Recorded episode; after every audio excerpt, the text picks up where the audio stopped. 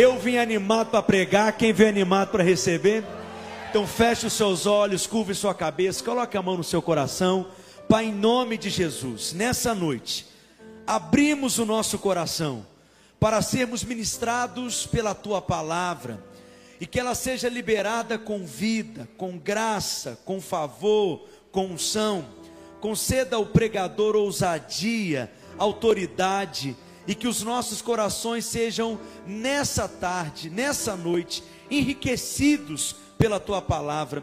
Pai, abra os nossos olhos, tira todo o véu, toda a cegueira, arranca as escamas dos nossos olhos e que possamos ter luz, clareza, revelação de cada verdade espiritual que será compartilhada nessa noite. Pai, nos dê, em nome de Jesus, ouvidos espirituais para discernir essas verdades eternas e poderosas, e me dê palavras espirituais que traduzam as realidades do teu espírito, do teu coração, em nome de Jesus. Diga amém. Nesse mês de janeiro, eu tenho ministrado algo que não é uma série, mas está quase se tornando uma série. Aliás, em fevereiro teremos a nossa série nova e eu vou ensinar sobre maturidade. Aleluia. Mas eu tenho compartilhado uma sequência daquilo que Deus tem me dado e ministrado ao meu coração sobre o início desse ano e como começarmos o ano da melhor maneira possível e vivermos no centro da vontade de Deus. O ano inicia e logo o nosso coração se enche de expectativa, de fé, e eu não sei se com você é assim, começa a fazer planos, eu sou, eu vou emagrecer, aleluia. Eu vou exercitar, eu vou comer melhor, eu vou ler mais livros, quem dá um glória a Deus. Eu vou começar uma pós-graduação, um mestrado, vou casar, vou engravidar, vou comprar aquele apartamento, vou abrir uma célula, vou plantar uma igreja. Você é um voluntário. Enfim, eu creio que o Espírito Santo começa a soprar tantos sonhos no seu coração, mas na medida que você vai percebendo que os dias, que as semanas vão se passando, nós já estamos na quarta semana desse novo ano. Você vai percebendo tantas contrariedades, obstáculos e como você precisa ter o seu coração cheio de fé. E nessa noite eu vim liberar uma palavra de fé sobre o seu coração. A primeira palavra que eu ministrei, eu ensinei sobre como contar os dias Salmo 90, verso 12. Ensina-nos a contar os nossos dias, para que possamos alcançar um coração sábio. Como é importante discernir os tempos, os ciclos, as estações espirituais, para darmos a resposta que Deus espera de nós, para nos posicionarmos da maneira correta. Eu ensinei em seguida sobre como fazer com que cada um dos nossos dias sejam contabilizados diante de Deus. Como fazer com que cada um dos nossos dias sejam contados por Deus, porque a maneira como Deus conta o tempo não é da mesma forma como nós contamos os dias. E eu quero te encorajar a assistir essas ministrações para que você possa crescer em sabedoria. No último domingo, eu ensinei para você dez princípios, isso mesmo, dez princípios para que você possa começar bem esse ano, dez princípios para que você possa começar essa estação nova, esse tempo novo, e esses dez princípios eles podem ser aplicados em qualquer área da sua vida, em qualquer aspecto da sua vida, e certamente você será frutífero e bem-sucedido. Medita neles, ora por eles, aplica na sua vida, rumina esses princípios. Mas hoje eu quero continuar liberando esse encargo que está no meu coração, porque eu creio que 2023 será um ano de milagres, de vitórias, de portas abertas, de muitos frutos. Você será alargado, sua fé crescerá, você crescerá em maturidade. Só a Marilene diz amém. O povo que diz amém veio hoje Hoje eu quero te ensinar a como viver a vida intensamente. Você que tem o costume de anotar, anote aí. Viva intensamente é o tema daquilo que eu quero ensinar.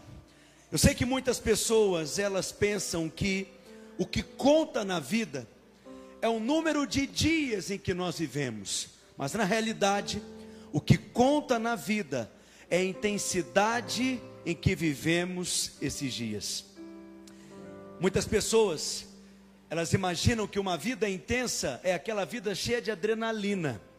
Ele precisa pular de paraquedas, subir uma, escalar uma montanha, enfim, ele precisa receber uma carga de adrenalina, e se isso é viver a vida intensamente, eu quero te dizer que eu vou passar por essa vida sem vivê-la, porque eu não tenho parte nesse ministério, definitivamente, não fui chamado para essas coisas. Outras pessoas imaginam que viver a vida intensamente é viver loucamente, é viver em função dos prazeres, é, vi é viver em função dos prazeres, em função de alimentar os desejos da carne. E muitas pessoas, elas acabam vivendo uma vida no pecado, se enchem de drogas, de substâncias tóxicas e elas vivem imersas no pecado e pensam que assim estão vivendo a vida, sendo que na verdade estão destruindo a própria vida. 1 Pedro no capítulo 3, no verso 10, o apóstolo Pedro ele nos ensina no verso 10 e 11 quem quer amar a vida e viver dias felizes, refreie a língua do mal e evite que os seus lábios falem dolosamente. Olha o verso 11, leia comigo. Aleluia. Olha o Digimon aqui. Aparta-se do mal, pratique o que é bom, busque a paz e empenhe-se em alcançá-la. Pedro começa dizendo: aqueles que querem amar a vida e viver dias felizes. Hoje eu quero te ensinar a como viver uma vida abundante, a como viver uma vida que vale a pena ser chamada de vida, a como viver uma vida em que você vai experimentar do transbordo do céu, aonde você não apenas será abençoado, mas quem estiver à sua volta será abençoado também. Como amar a vida? como viver dias felizes, como viver a vida com toda a intensidade do nosso coração, e eu creio que a vontade de Deus é que nós vivamos assim. E eu vou te dizer além, somente eu e você podemos viver esse tipo de vida. Porque somente eu e você recebemos essa vida eterna, essa vida abundante. Não quer dizer que você não terá problemas, eu não estou dizendo que você não passará por lutas. Eu não estou dizendo que você não passará por provações. Eu seria louco em dizer que a sua vida aqui seria uma vida blindada de problemas. Não. Tiago chega a escrever na sua carta, Tiago no capítulo 1, no verso 2 e 4, ele diz: Meus irmãos, tende por motivo de toda alegria, quando passardes por algumas provações, é o que está escrito ali, por várias provações. Olha o verso 3, diz assim: Aleluia. Sabendo que a provação da vossa fé, uma vez confirmada, ela produzirá algo em você, ela vai produzir perseverança. E a perseverança, uma vez ela sendo completa, ela vai te tornar perfeito e íntegro, em nada deficiente, amadurecido. Por que, que você pode se alegrar diante da tribulação, da provação, da circunstância, da contrariedade? Porque você vai extrair dela um lucro espiritual. Não é que você vai se alegrar porque está passando pelo sofrimento, mas você vai se alegrar enxergando aquilo que você se tornará após aquela tribulação. Alguém maduro, consistente, sólido, firme. Diz amém, meu Deus do céu. A nossa vida tem lutas e provas, dias difíceis, escuros, sombrios, mas você pode continuar desfrutando dessa vida intensa, porque o seu choro pode durar uma noite, mas a sua alegria virá ao amanhecer e a sua alegria, o seu prazer, a sua satisfação, ela está no Senhor. Deus não te chamou para viver uma vida inteira angustiado. Deus não te chamou para viver uma vida inteira cabisbaixo, deprimido, para baixo como derrotado, levando a vida aqui, aguentando essa terra, esperando o dia que Jesus voltar, porque lá no céu você vai ser feliz. Deixa eu te contar, você pode experimentar a realidade do céu hoje, porque o céu já foi plantado no seu coração. Você pode viver e experimentar os poderes do mundo vindouro hoje, da próxima era hoje, da nova dispensação hoje. A vida que Deus tem para você é uma vida abundante e cheia de paz. Outras pessoas também, por ter um olhar natural, pensam que viver a vida intensa é viver a vida cheia do dinheiro. Mas Jesus disse que a vida do homem não consiste nos bens que ele possui. Não é porque alguém é rico que essa pessoa é próspera. Não se iluda com a aparência das coisas. Você pode sair daqui e ir comer no melhor restaurante de Belo Horizonte, o que adianta se não tem um apetite? E não tem pessoas para sentar ao redor da sua mesa e você pode desfrutar e compartilhar da vida. O que adianta você poder comprar a melhor cama, o melhor colchão que existe no planeta, se você não tem um bom sono para dormir? O que adianta você comprar a melhor casa, o melhor apartamento, no metro quadrado mais caro dessa cidade, se a sua casa não é cheia da presença de Deus e da alegria do Espírito Santo? Prosperidade não é ter 47 carros, 59 apartamentos, 27 helicópteros. Prosperidade é você viver uma vida em paz e desfrutar da vida com aqueles que você ama e que Deus plantou na sua história. Essa é a vida abundante que Deus planejou para nós. Você passa por mansões nessa cidade e olha para aquelas casas e você tem a besteira de pensar: nossa, mas aquela pessoa que mora naquela casa, ela deve ser tão feliz. Já parou para pensar que por detrás daquela muralha existe uma mulher trancada no quarto, deprimida, pensando em como vai tirar a vida? Será que você já parou para pensar que no outro quarto, do outro lado do corredor, tem um jovem se enchendo de drogas, cortando os pulsos, porque ele não encontra propósito na sua existência, e o seu pai está lá dentro de casa também, alcoolizado, deprimido, abatido, se sentindo culpado, porque traiu a esposa e a família.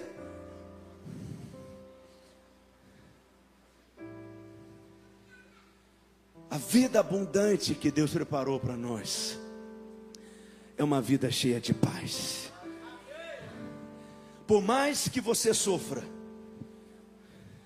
os crentes sofrem, nós não estamos blindados do sofrimento, mas não sofremos como esse mundo sofre, porque experimentamos uma paz que excede todo entendimento.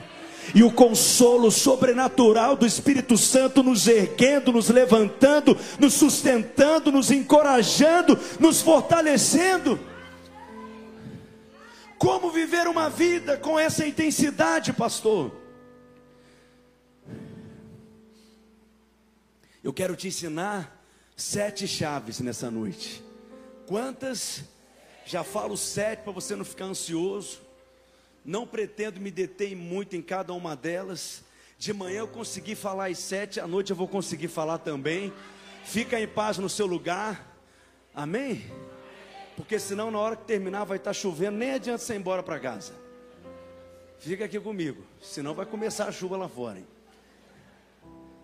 Sete chaves, sete princípios para viver uma vida intensa, uma vida que vale a pena ser chamada de vida na presença de Deus. E de uma coisa eu te adianto: não está nos prazeres nesse mundo. Eu preciso te ensinar. Qualquer prazer que você possa ter, vai custar algo. Não existe um prazer sem custo. O problema é que na maioria das vezes o nosso adversário ele não nos conta o custo. O preço envolvido por detrás daquele prazer. Ou às vezes você já sabe, mas ignora E normalmente o custo é algo da sua vida que será tomado, é algo da sua vida que será roubado. Mas o Espírito Santo ele quer te encher de sabedoria, para que você olhe para a sua vida e você possa dizer que vida maravilhosa é essa que Deus me deu e como que eu amo a minha vida. E eu sei que os pensamentos e os sonhos que Deus tem ao meu respeito são pensamentos de paz e não de mal. Para viver uma vida intensa, você precisa viver o momento. Cada fase da sua história desfrutar do sabor de cada estação da sua vida viver o hoje, o agora, e se alegrar no Senhor nesse tempo. Viver intensamente é viver o momento. Então quero te explicar algo. A única parte da sua vida que você realmente possui é o aqui e o agora.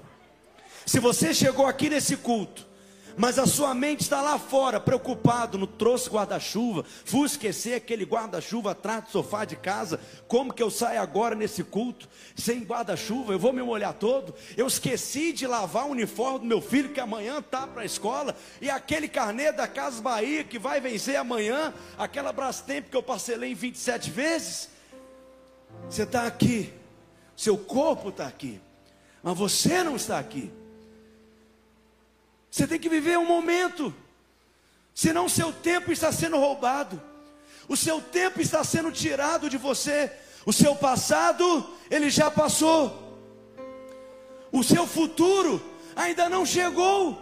O que que você tem? O presente. O que que o diabo faz então? Ele trabalha para roubar a sua vida, para que você não desfrute do presente, do aqui, do agora. E como que ele faz isso? Primeira forma como ele faz isso é prendendo você no seu passado, nos seus erros, nas suas falhas, nas suas quedas, nos seus fracassos, naquilo que você fez, ou naquilo que fizeram com você, e você continua ali remoendo aqueles erros, aquela culpa. Em primeiro lugar, você quer viver uma vida intensa na presença de Deus? Saia debaixo da condenação. Escreva aí você que está anotando, saia. Escreva aí você debaixo da condenação. Essa é a primeira chave para aqueles que querem viver uma vida que vale a pena ser chamada de vida e viver os seus dias com intensidade na presença de Deus. O diabo quer prender você nos seus erros, nas suas quedas, na sua culpa, no medo, na vergonha, no que você fez ou no que você deixou de fazer. Ele prende você no seu passado e aqueles que estão presos no passado não conseguem avançar para o alvo, para o propósito não permita que o seu passado comprometa o seu futuro. Saia debaixo da condenação hoje. Romanos capítulo 8, verso 1. Olha o que o apóstolo Paulo diz. Leia comigo bem forte. Agora, pois, já nenhuma condenação há para os que estão em Cristo Jesus. Tem alguém em Cristo Jesus aqui nessa noite? Já não há mais nenhuma condenação sobre você. Você foi lavado completamente pelo sangue do Cordeiro. Levanta sua mão bem alta e diga: Eu estou em Cristo Jesus. Diga: Eu fui lavado pelo sangue do Cordeiro. E agora já não há mais condenação sobre mim. Essa verdade isso gera o que dentro de você? Paz, alívio, descanso, refrigério. Isso traz você de volta para o presente. Isso te arranca do seu passado. Você é até capaz de sentar aqui nesse lugar, ouvir a palavra, degustar, desfrutar e falar. Que bênção estar aqui, como que eu precisava receber essa palavra. Você vai viver o agora. Você não vai viver preso no passado mais. Enquanto eu estava me preparando para ministrar e liberar essa palavra sobre o seu coração, eu estava orando pela sua vida e eu tinha convicção no meu espírito que essa seria uma noite que amarras e prisões espirituais seriam quebradas, fortalezas na mente. Talvez o seu caminhar tenha ficado preso. Pessoas te ofenderam, pessoas te magoaram, pessoas erraram com você, pastores, lideranças, igrejas, ministérios, instituições. Começa Começa de novo hoje. Viva o novo de Deus. Aleluia.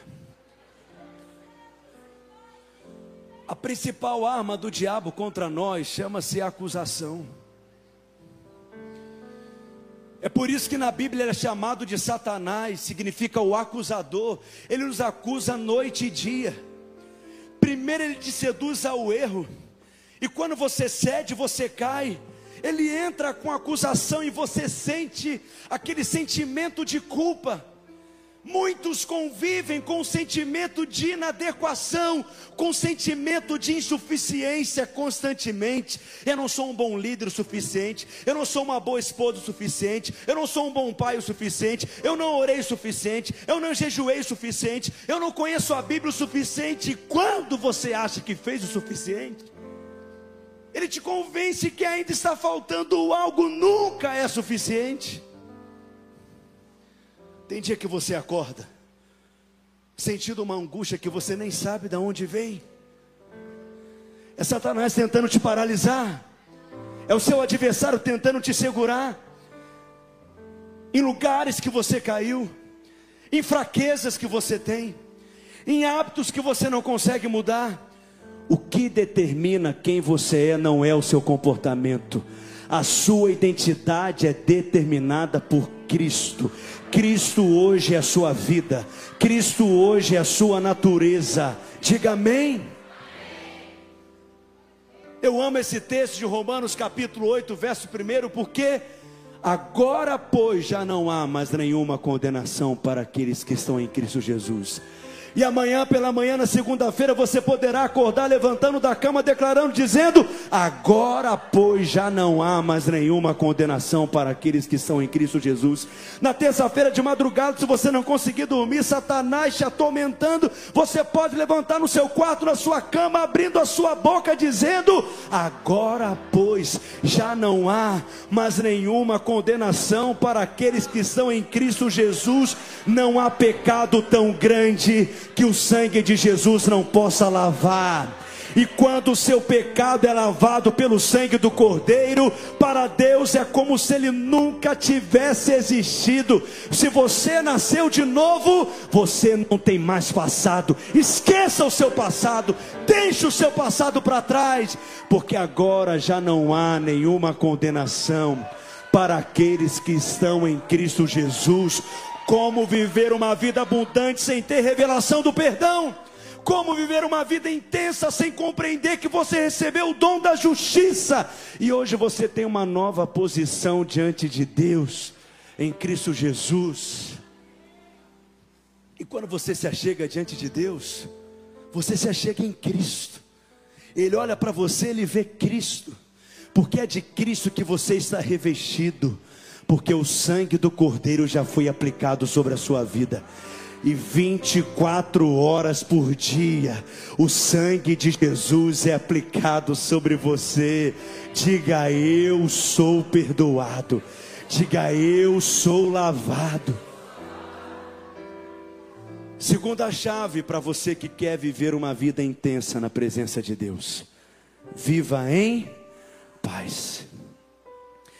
Porque quando o diabo não consegue prender você no seu passado, ele faz com que você olhe para o seu futuro com olhar de insegurança, com olhar de incerteza.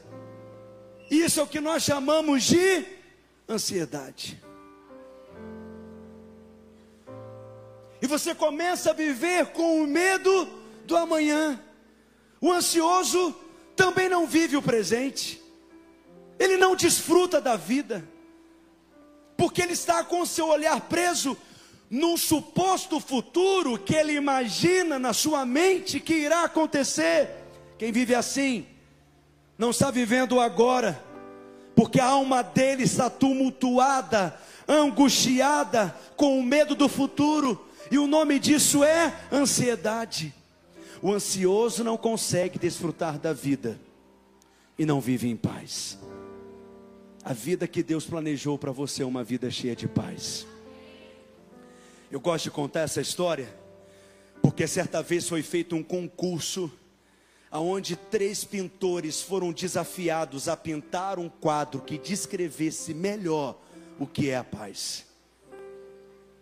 O primeiro pintou aquele mar azul, aquele sol enorme, aquele céu aberto, aquele lugar fantástico, aqueles pássaros voando no céu descrevendo o que é a paz. Um outro pintor, ele pinta já um quadro um pouco diferente, um lugar mais simples, mais bucólico, mais calmo, aquele rio tranquilo, aquela casa bem simples, pequena, aquelas árvores do campo, aqueles animais, descrevendo o que é a paz. Mas o terceiro artista, ele pinta um quadro completamente diferente. Ele foi o vencedor nesse concurso.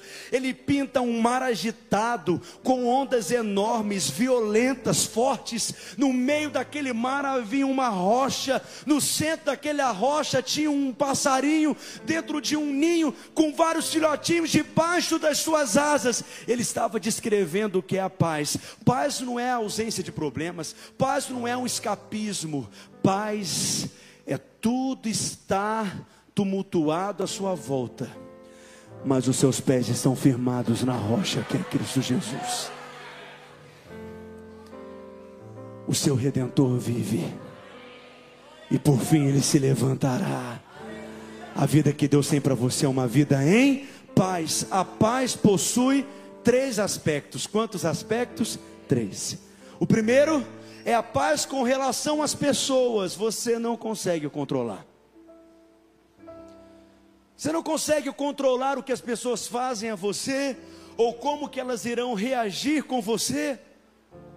É algo que está fora do seu controle, mas como você vai lidar com as pessoas é uma decisão sua. Você pode decidir escolher viver em paz com todos. Eu escolhi não guardar mágoa e ressentimento de ninguém. Todos estão liberados e abençoados porque eu quero viver em paz. Mas existe um outro aspecto da paz, o segundo. Mateus capítulo 28, no verso Mateus capítulo 11, no verso 28. Olha o que que Jesus está ensinando. Leia comigo. Vinde a mim. Quem? Todos os que estáis cansados e sobrecarregados, e eu vos. Esse alívio é o que aqui? É paz. Há uma promessa de uma paz para você. Essa paz, ele está dizendo que nós não conquistamos, nós recebemos através das mãos dele. Ele está dizendo: vem até mim, você que chegou aqui sobrecarregado, cansado, abatido, inseguro, incerto do seu futuro, para que você experimente alívio. Mas essa paz, ela é uma realidade, porque você está em paz com Deus. Você sabe que Deus não virou as costas para você porque os seus pecados já foram perdoados. Romanos capítulo 5, no verso 1, Paulo diz: Justificados, pois, verso 1, mediante a fé, nós temos o que? Paz. Aquele que recebeu o dom da justiça e teve revelação da justiça, ele vive em paz porque ele sabe que Cristo na cruz experimentou toda a ira de Deus em nosso lugar, e não sobrou nada da ira de Deus reservada para você, e na cruz Cristo experimentou aquilo que nós merecíamos, foi na cruz que ele bradou dizendo: Deus meu, Deus meu, por que me desamparastes? O único momento no Evangelho que Jesus chama Deus de Deus, porque ali ele experimentou a ira de Deus, mas por quê? Para que hoje você pudesse levantar a sua mão e a sua voz aos céus, dizendo: Meu Pai, meu Pai, por que, que eu sou tão amado assim? Tem gente que fica com raiva de mim quando eu prego isso. Todo domingo eu vou para o culto para ouvir que Jesus me ama, pastor. Eu quero ouvir algo assim mais sólido, mais consistente. Mas por outro lado, tem outras pessoas que dizem assim: mas essa pregação sua é perigosa, porque pode estimular as pessoas a viverem no erro, no pecado, vocês decidem, é perigosa ou é leve. Novo mandamento vos dou, é o que disse João. João também não tinha outra coisa para pregar. Eu estou do lado de João, hoje eu vim te contar. Você é amado pelo céu. E no amor não existe medo. Se existe algum sinal de medo na sua vida, é porque você ainda não está completamente firmado no amor de Deus. Esteja firmado no amor de Deus, e esse amor expulsará todo medo de dentro de você. Mas existe um outro aspecto, o terceiro aspecto da paz, no verso 29 diz: Tomai sobre vós, Mateus 11, 29. Veja, quem é que está fazendo aqui? É Ele? Não, somos nós. Tomai sobre vós o meu jugo e aprendei de mim, porque eu sou manso e humilde de coração. Alguém está aqui comigo aqui ainda? Já foram assistir Fantástico? Vamos ler a última parte do texto? E achareis o que? Descanso para a vossa alma. Esse é o descanso da fé. Hebreus capítulo 4, verso 11. Você se esforça para descansar. É um paradoxo, porque esse descanso não é algo exterior, mas é algo interior. Só descansa aquele que descansou a sua alma nessas verdades de que ele é amado. E não importa o que você faça hoje, nada poderá aumentar o amor de Deus por você e nem diminuir o amor de Deus por você. Nós descansamos com relação ao amanhã, porque sabemos que Ele tem cuidado de nós, Ele não nos desampara e não nos deixa nunca. Eu tenho um Pai que me ama, que nunca me deixa. Eu não vou me preocupar com amanhã, eu vou viver hoje.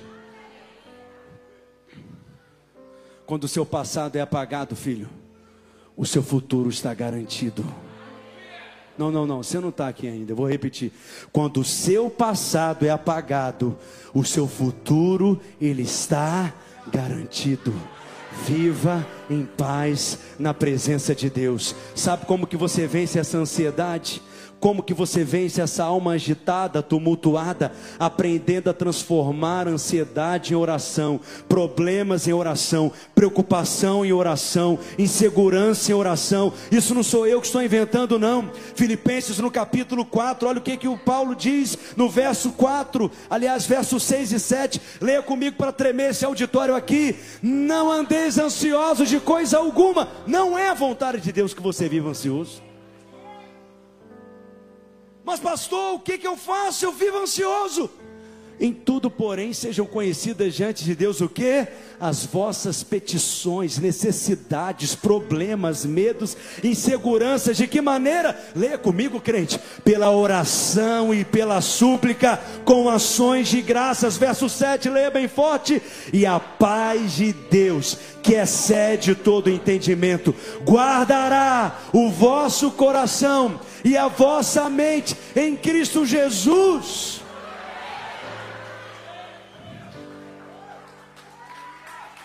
Primeira Pedro capítulo 5, verso 7, lançando sobre ele toda a vossa ansiedade, por quê? Porque ele tem cuidado de vós. Isso gera paz em você? Sabendo que a sua vida não está na mão do vendedor de pão de queijo ali da esquina, mas a sua vida está na mão do Cristo, e Ele tem te conduzido, te guardado e te livrado a um arranjo celestial ao seu favor. Deus está trabalhando por detrás das cenas para te abençoar. Terceira chave para você que quer viver uma vida intensa: fuja de todo merecimento. Porque aquele que se acha merecedor não consegue desfrutar da vida. Porque ele acha que sempre merece algo maior ou melhor. E ele não consegue ter contentação naquilo que possui. Isso é uma outra forma do diabo roubar os seus dias. Eu avancei, mas depois a gente volta, porque eu estou ansioso, mas eu estou lançando sobre ele toda a ansiedade. Deus não te abençoa porque você é bom. Deus te abençoa porque Ele é bom.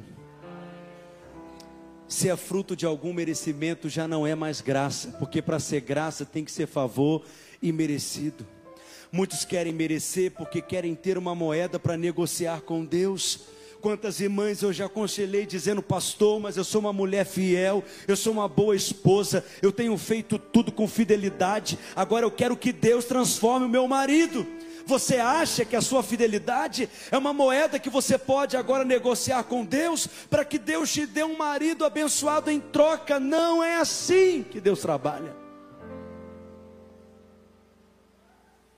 Nós não podemos comprar de nenhuma forma a bênção de Deus. O balcão de negócios não está aberto, por uma única razão: porque Deus é muito rico e não precisa vender nada para ninguém. E você é muito pobre, não há como você comprar a bênção de Deus.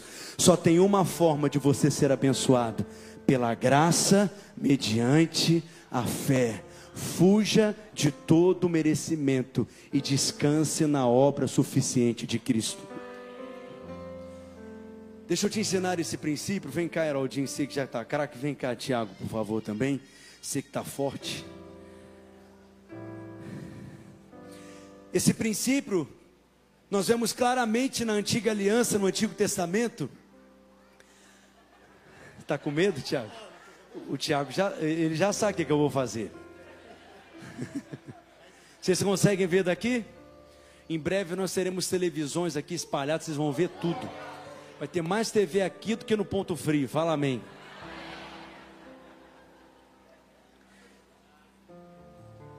na antiga aliança e mesmo na nova aliança, nenhum homem pode se aproximar de Deus diretamente, a não ser através de um intermediário. Na antiga aliança, toda vez que um ofertante vinha se achegar diante de Deus, ele se aproximava e ele se apresentava ao sacerdote. E ele trazia nas suas mãos um cordeiro. Muito prazer, você é o cordeiro. Abaixa assim, cordeiro. É um cordeiro fortinho. não é para montar no cordeiro, não. Fica, fica em paz. Então, o ofertante ele aproxima do sacerdote, porque ele está chegando diante de Deus, e o sacerdote é um representante, e ele está trazendo um cordeiro, que é a sua oferta. E o, e o sacerdote, então, ele vai examinar. E eu pergunto a você: ele vai examinar a qualidade do ofertante ou a qualidade da oferta? Ele vai examinar se o ofertante é perfeito ou se a oferta é perfeita? A oferta. E uma vez que a oferta não tem manchas, não tem defeito e ela é aceita, o sacrifício será realizado. E quando aquele cordeiro é morto no sacrifício, o sacerdote então pega do sangue do cordeiro, mas antes, o ofertante coloca as mãos sobre o cordeiro, ele confessa os seus pecados e toda impureza que está sobre o ofertante, ela é transferida sobre o cordeiro. E uma vez que aquele cordeiro ele é sacrificado, o sacerdote então pega o sangue do cordeiro, ele faz a aspersão com as, os, as pontas dos dedos, ele faz a aspersão do sangue sobre o ofertante. E se o ofertante sabe que a sua oferta foi aceita e que a dívida foi quitada, a dívida foi paga, o ofertante ele vai para casa em paz. Quem está aqui comigo? Hoje, quando você se achega diante da presença de Deus, como você está aqui, Ele está olhando para a qualidade da oferta ou Ele está olhando para a qualidade do ofertante?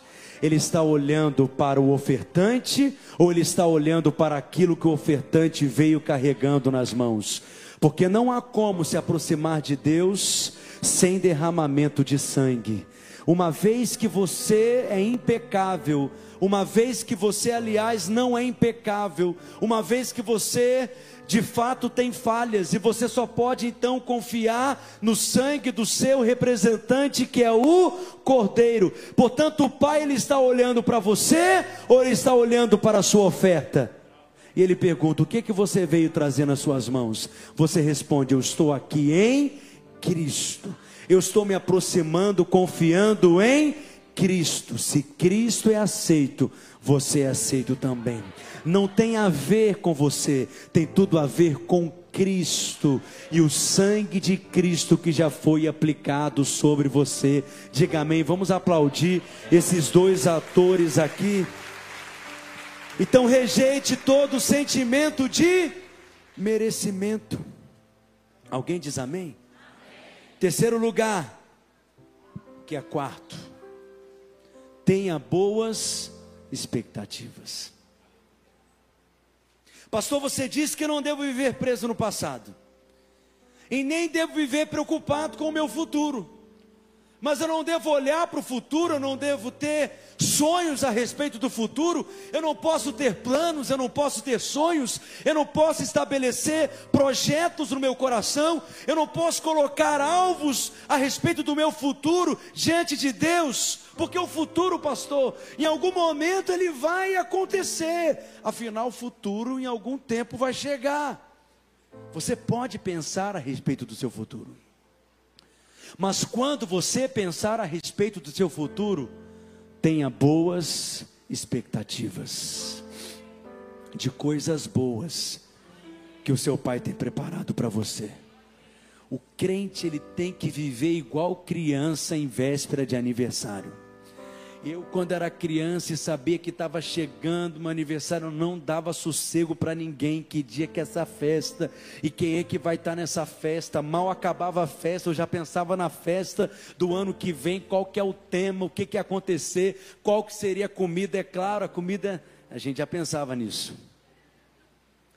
Você tem que viver assim, espontâneo, leve, como uma criança na presença de Deus, animado com aquilo que Ele fará, com aquilo que Ele vai realizar.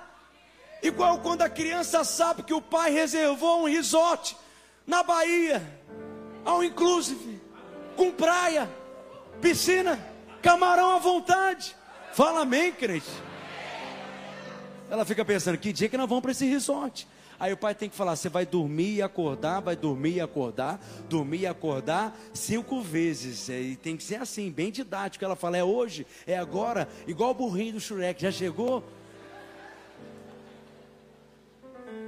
Por que, que você pode viver assim com boas expectativas a respeito do seu futuro? Porque você sabe que tem um pai que te ama e você está firmado no amor dele. O mundo fala o contrário. O problema é que muitos de nós concordamos com a filosofia desse mundo que diz: olha, não tenha muita expectativa a respeito do futuro, não, porque você pode ficar desapontado. Não crie muitas expectativas, porque você pode se decepcionar. Mas ouvinte falar algo hoje completamente diferente. Crie expectativa, porque Deus vai te surpreender. A nossa esperança não é baseada num positivismo desse mundo.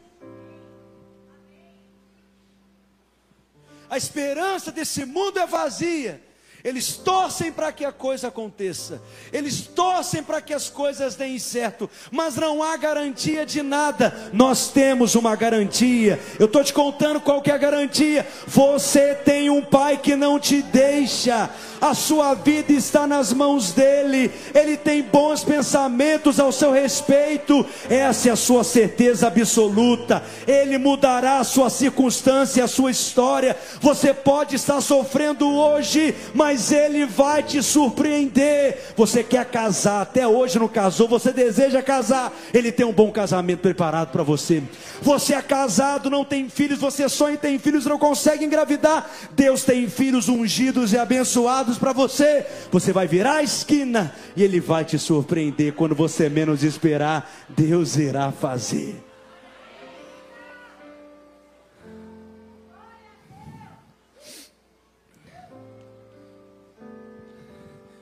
Muitas vezes a nossa vida é como uma montanha russa.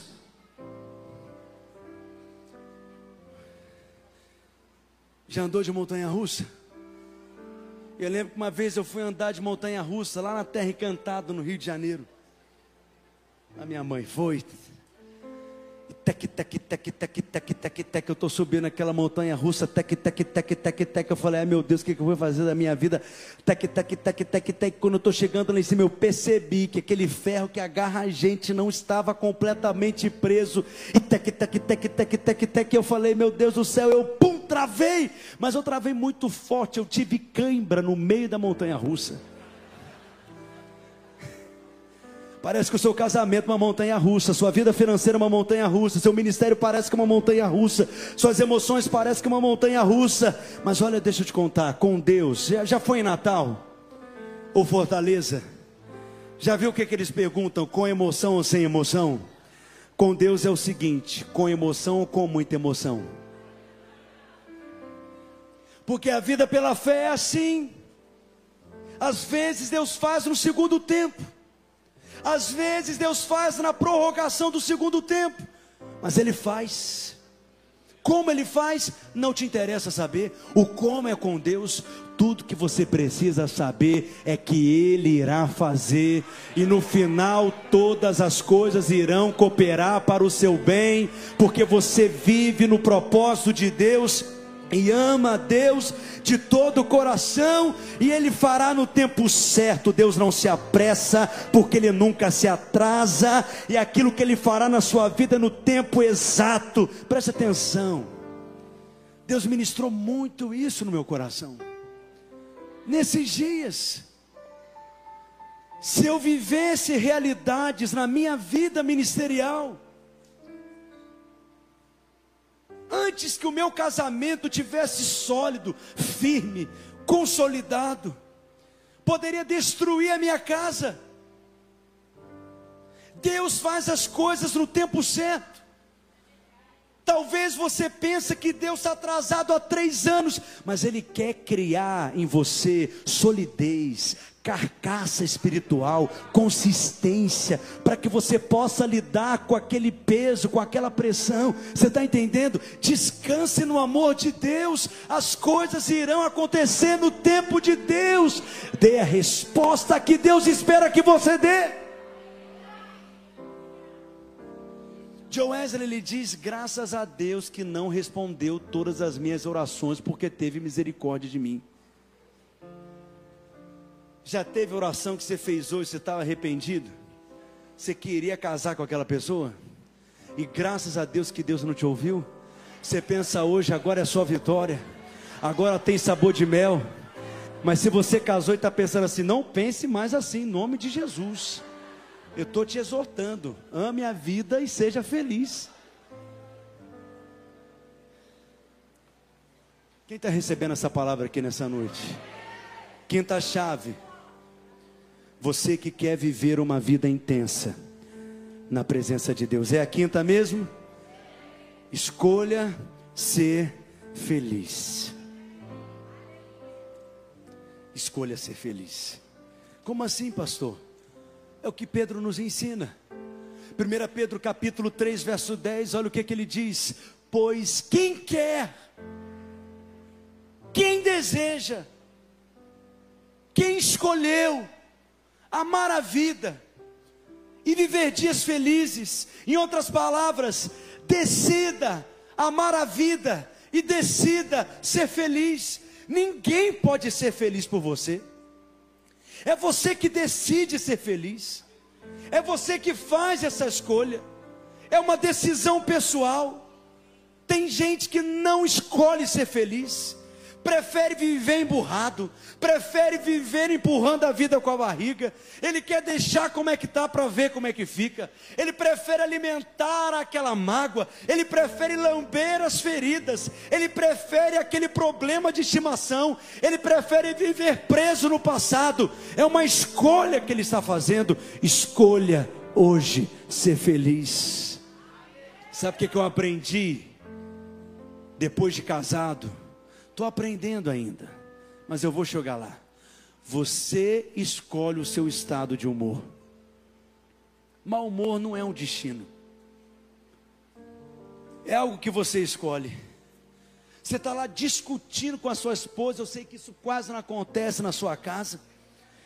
E de repente começa uma tribulação, você está discutindo, do nada toca a campainha, o seu líder de célula, o que, que você faz? Muda o humor na hora. Porque você escolhe ficar mal-humorado ou não ficar mal-humorado, quem está entendendo?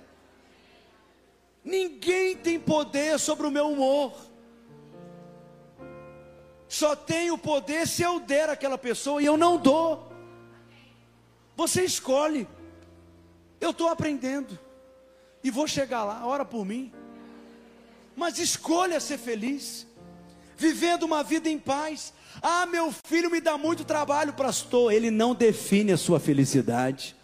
Ah, minha esposa tem muitos defeitos, meu marido tem isso e tem aquilo. Aprenda a continuar com os defeitos do seu marido e seja feliz, até porque você casou com alguém que tem defeitos e até morrer ele vai ter defeitos. E se eu fosse você, aprendia a conviver com esses defeitos. Esquece aquela toalha molhada em cima da cama e vai ser feliz. Vai comer rabanada no sofá da sua casa.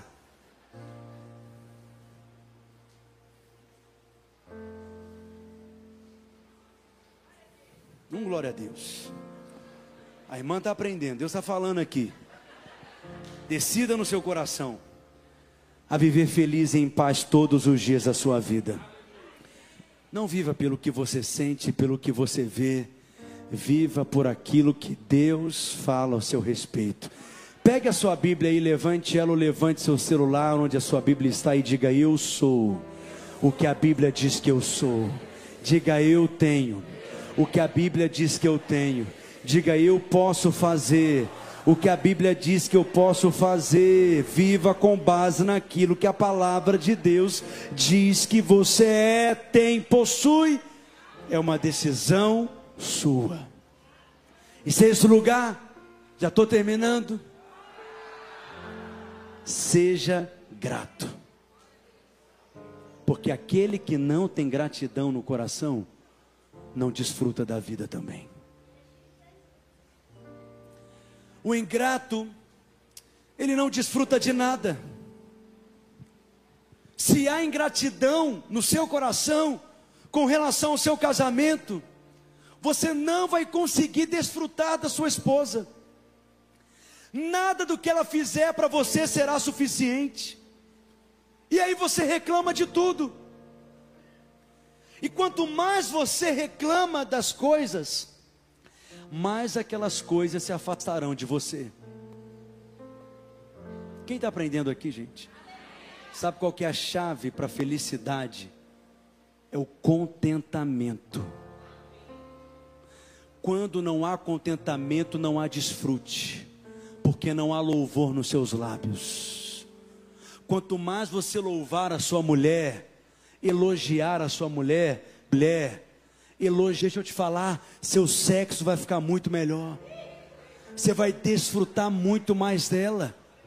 Faça como a Bíblia ensina, tífera. Vem cá, meu mel de Cafarnaum. Minha tâmara de Jericó. Vem cá, Joquebede. Está amarrado. oh, Jesus. Ora, para que Deus tenha misericórdia do vosso pastor. Mas quanto mais você reclama de algo, mais você afasta aquilo de você. Faça o deixe. Só que tem gente que tem mania de reclamar. Ele reclama e não consegue ser grato. Ele já está aqui preocupado na segunda-feira que vai ser difícil de levantar para trabalhar. Preste atenção, a segunda-feira pela manhã é muito pior para quem gostaria de levantar e não tem para onde ir. Seja grato pelo seu trabalho, seja grato pelo seu salário, seja grato pela sua casa, seja grato pela sua esposa, seja grato pelo seu marido, seja grato pelos seus filhos. Alguém está aqui comigo? Seja grato pela sua célula, seja grato pela sua igreja, seja grato pelos seus pastores e orem para que eles vivam uma vida longa longa na presença de Deus. A gratidão impede você de desfrutar. Porque quando você acha que merecia uma casa melhor, você não desfruta da casa que você tem. Quando você acha que merecia um carro melhor, você não desfruta do carro que tem. Você acha que merecia filhos melhores, não desfruta dos filhos que tem. Você acha que merecia uma igreja melhor, não desfruta a igreja que tem. Você acha que merecia uma cidade melhor, uma cidade que não passa o mês inteiro chovendo, e quando chove inunda a cidade inteira, você não desfruta da cidade que tem. Aprenda a desfrutar de cada estação e de cada fase da sua vida. Eu já contei aqui, quando eu e a Nali casamos, a gente tinha um casinho, duas portas, sem ar-condicionado. A gente viajava para o Rio de Janeiro com aquele carro, a gente estava feliz, cabia todo mundo dentro daquele carro, a gente dava carona para o povo inteiro. Ficamos naquele carro, o nome dele era Tribulação, estou brincando. Ele era abençoado. Mas Deus foi fazendo de glória em glória, porque a luz, a vida do justo é como a luz da aurora, ela vai brilhando, brilhando, até virar dia perfeito, assim será na sua vida mas seja grato e desfrute daquilo que Deus tem te dado hoje. Eu desfruto dessa igreja, eu amo ser pastor de vocês. Você acha que eu venho para cá? É uma dificuldade para mim estar aqui todo domingo? Não, todo domingo é uma festa, todo domingo é uma conferência, todo domingo tem algo queimando meu coração para liberar sobre a sua vida, e todo domingo você vem aqui também para comer e se alimentar. Mas tem três coisas que impedem com que você seja grato. Primeiro, o orgulho. Tudo que eu tenho, pastor, é fruto de muito esforço, muito trabalho, muita dedicação, muito joelho. Eu vou te mostrar os calos de joelho que eu tenho. Eu dou até um nome para os calos de joelho que eu tenho, porque é tudo calo de estimação. Eu vou cultivando esses calos a minha vida inteira.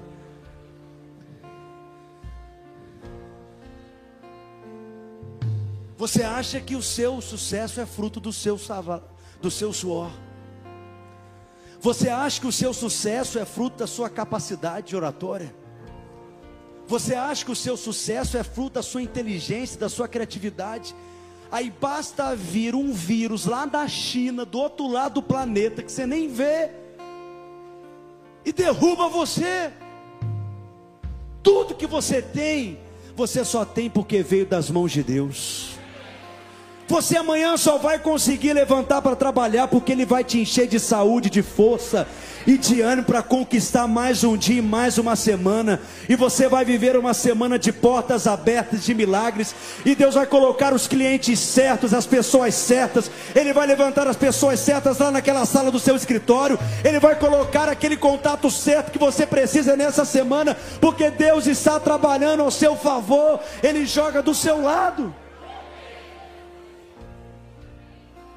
Então se esvazie de todo orgulho, tudo que Deus te dá é fruto da bondade dEle. Segunda coisa que te impede de ser grato e, consequentemente, de desfrutar: espírito de reclamação. Quem murmura, murmura porque não entende uma pessoa tão santa, tão dizimista, tão maravilhosa, tão abençoada que você é, e Deus ainda permite que você passe por essas coisas. Aquele que murmura, em outras palavras, está dizendo que se fosse Deus faria diferente. Se tivesse no lugar de Deus faria diferente. Deixa eu te dizer, abandone esse espírito de reclamação. Vamos fazer uma sessão de descarrego aqui essa hora. Coloca a mão na sua cabeça.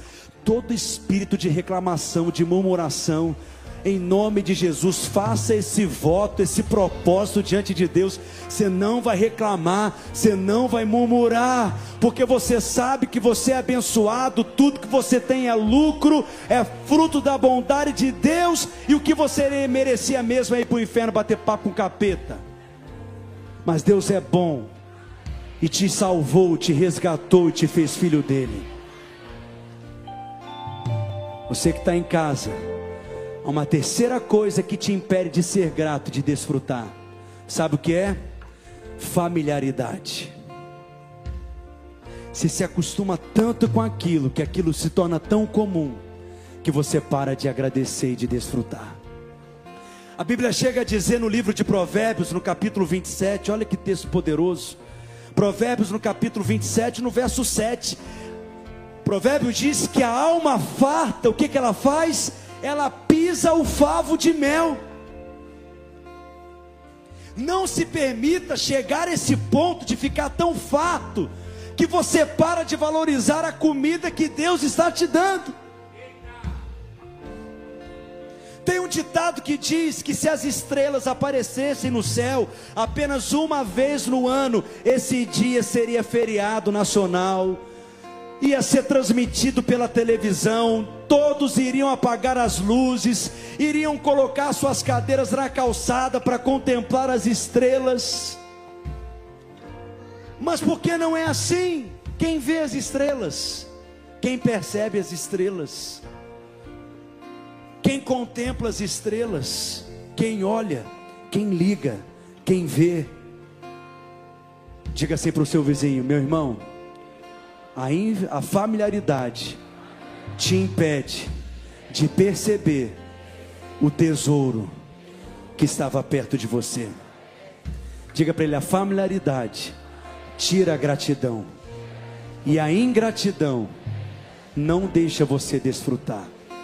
Sabe qual que é o antídoto da ingratidão? A perda. Quando você perde, você começa a valorizar. Todo domingo eu tinha uma conferência para ir. E não percebi o tesouro que eu tinha tão perto de mim. E você para de desfrutar. Quem está entendendo o que eu estou dizendo? E por último, você que quer viver intensamente, desfrute do Senhor, porque no final das contas, Ele é o seu prazer, Ele é a sua alegria, Ele é o seu deleite, Ele é a sua satisfação, Ele é o seu descanso, Ele é a sua paz, Ele é tudo em todos. Deus não nos dá coisas, Ele se deu a si mesmo a nós, por meio de Cristo Jesus. Então a cada domingo venha para cá como alguém carente, como alguém necessitado, como alguém faminto, e você vai desfrutar do Senhor. Haverá uma palavra do céu que vai incendiar o seu coração, haverá um liberar do rio de Deus, trazendo refrigério para a sua alma, haverá uma palavra que vai trazer esclarecimento, revelação, e você sairá daqui toda semana nutrido e alimentado. Deus falou com alguém aqui nessa noite. Quem quer viver 2023 intensamente na presença de Deus? Sete chaves que eu compartilhei aqui com você nessa noite. Deus falou com alguém aqui. Vamos falar quais são essas sete chaves em nome de Jesus. Primeiro lugar, saia da condenação. Segundo lugar, viva em paz. Terceira chave, tenha boas expectativas. Quarta chave, rejeite todo merecimento. Em quinto lugar, escolha ser feliz. Em sexto lugar, e sétimo lugar, desfrute do Senhor. Diga aleluia. Fica de pé no seu lugar. Levante as suas mãos aos céus e louve ao Senhor e desfrute dele.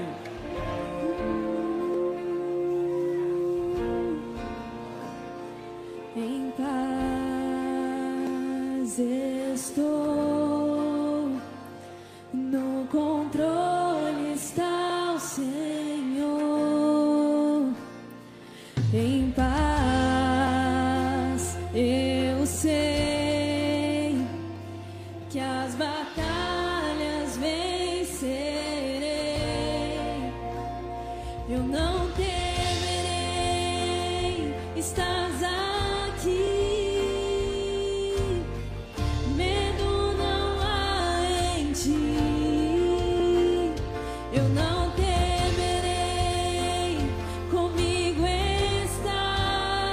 Uh! Diga!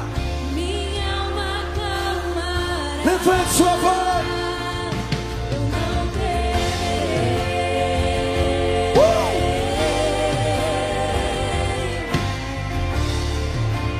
Vamos lá! Levante sua voz e suas mãos.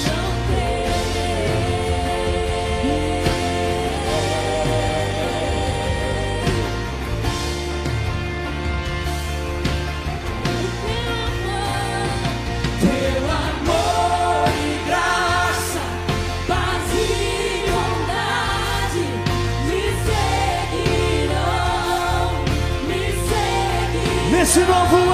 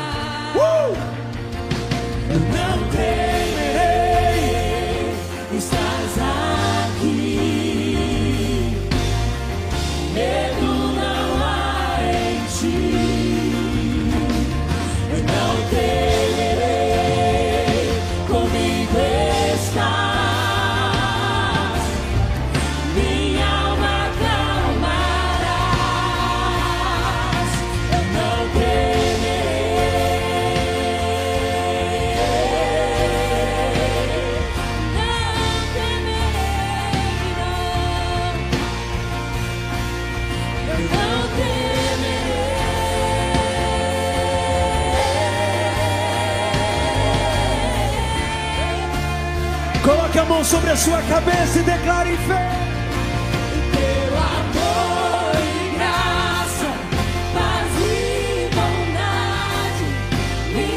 Cada semana, todos os dias da sua vida,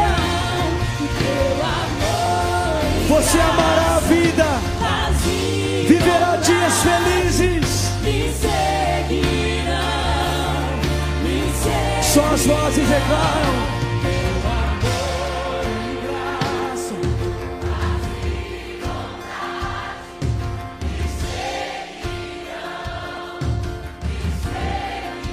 Você que está em casa, deixa a graça de Deus inundar o seu coração, deixa a esperança ser renovada no seu coração. Certamente a bondade e a misericórdia te seguirão todos os dias da sua vida. Feliz serás e tudo te irá bem. Viva intensamente para alegrar o coração de Deus. Cante conosco dizendo: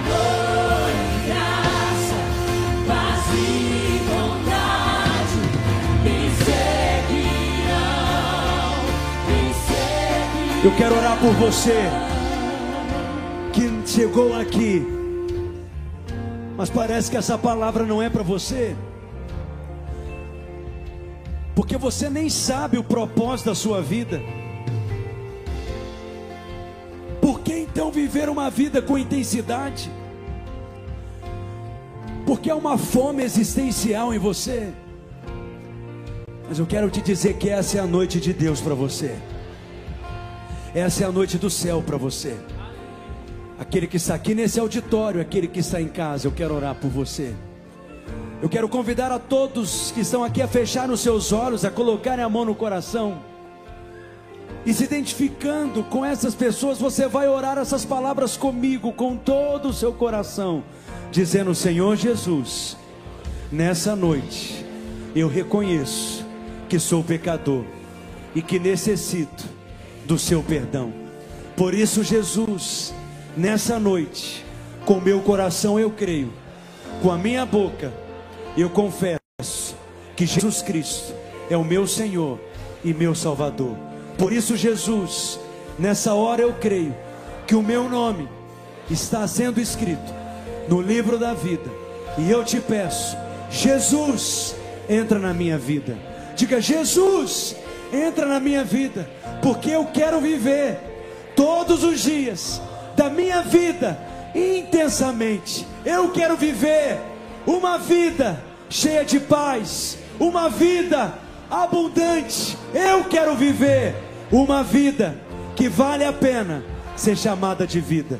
E eu, Jesus, que um dia caminhei contigo, mas me esfriei, me afastei, nessa noite eu volto, porque eu sei que os teus braços estão abertos para me perdoar e para me receber. Diga amém. Ainda com seus olhos fechados, ninguém se movimentando aqui, só o Espírito Santo se movimentando.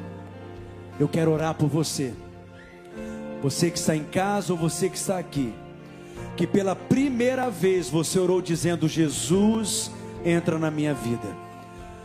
Você que pela primeira vez orou dizendo: Jesus, eu te recebo como meu Senhor e Salvador. Eu quero orar por você. Eu quero também orar por você que um dia caminhou com Jesus, mas se esfriou, se afastou. Mas essa é uma noite de recomeço. E você sabe que Deus não desistiu de você, e Ele não abre mão de você, e através dessa oração, você renova o seu pacto, a sua aliança com Ele e sabe que os braços dele estão abertos para te receber. Eu quero orar por você também, mas que eu ore por você. Eu peço um sinal da sua parte, sem nenhum constrangimento, seja em cima na galeria ou aqui embaixo ou em casa. Eu quero pedir um sinal da sua parte. Eu vou contar até três e você vai levantar as suas mãos bem alto, porque eu quero te orar por você e quero te abençoar. Um, dois, e três. Levante a sua mão em nome de Jesus. Eu te abençoo, eu te abençoo, eu te abençoo, eu te abençoo, eu te abençoo, eu te abençoo, eu te abençoo.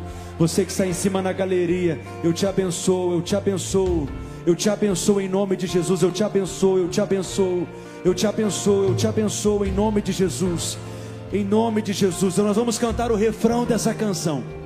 Eu peço mais um sinal da sua parte. Eu quero impor as mãos sobre você. Saia do seu lugar agora mesmo e vem aqui à frente. Eu quero te abençoar nessa hora em nome de Jesus. Porque essa é a noite do céu para você. Você que levantou a sua mão. Em nome de Jesus. Em nome de Jesus eu te abençoo, querido. Em nome de Jesus. Essa é a noite de Deus para você. Em nome de Jesus. Em nome de Jesus. Vamos cantar com toda a intensidade. Eu te abençoo, querida, em nome de Jesus. Eu te abençoo em nome de Jesus.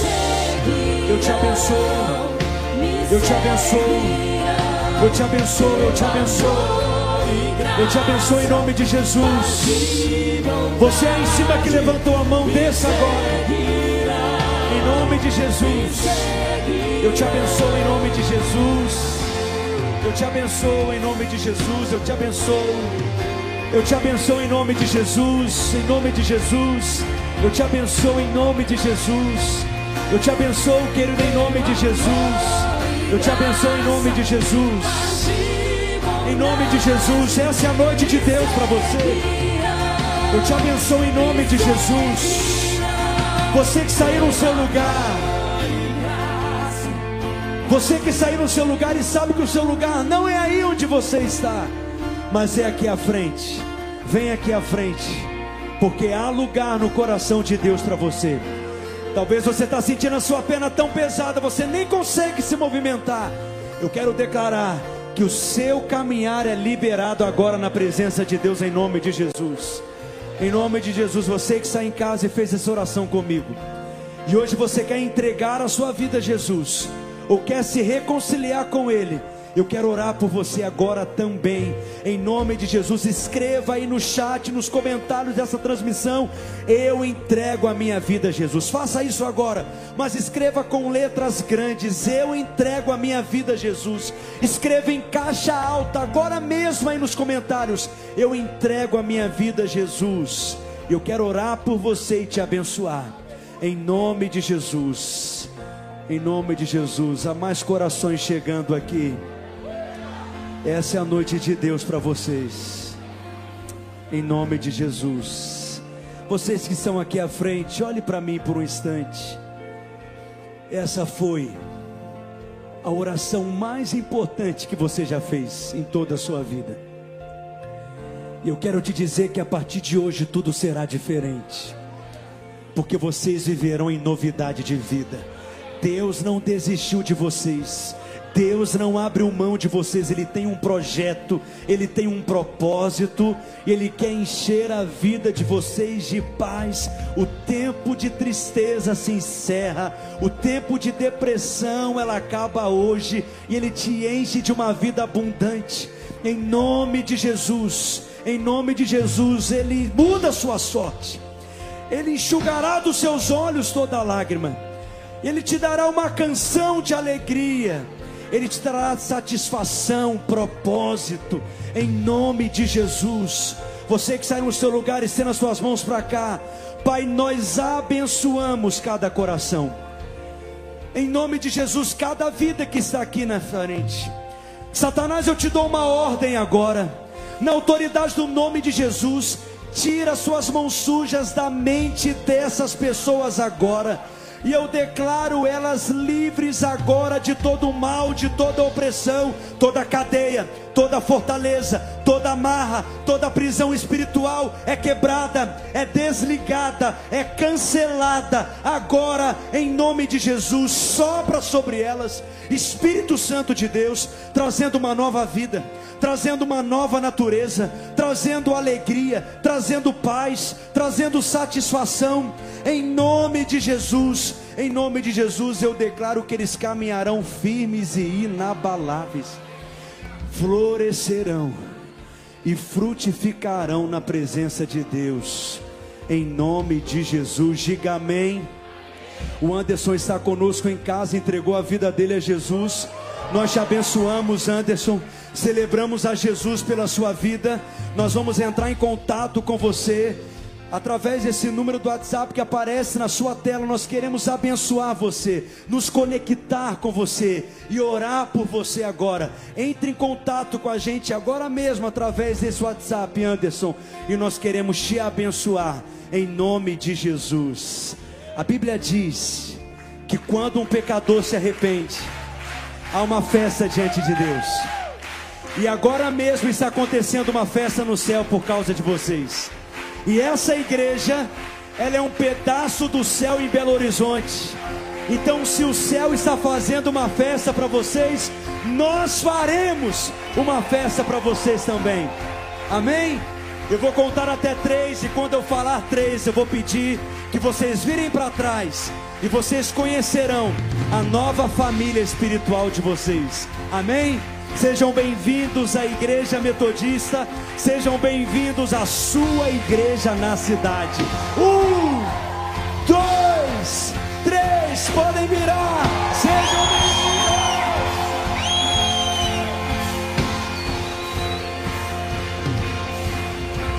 Vamos aplaudi-los bem forte. Aleluia. Vocês que vieram aqui à frente, nós temos um presente especial que queremos entregar para cada um de vocês e queremos abençoá-los também. Os nossos voluntários estão aqui com as mãos levantadas irão conduzi-los até uma sala especial para que a gente possa rapidamente entregar esse presente. Que vocês possam viver intensamente na presença de Deus. Podem seguir aqui nessa direção, por gentileza. Vamos aplaudi-los bem forte mais uma vez, porque Deus é bom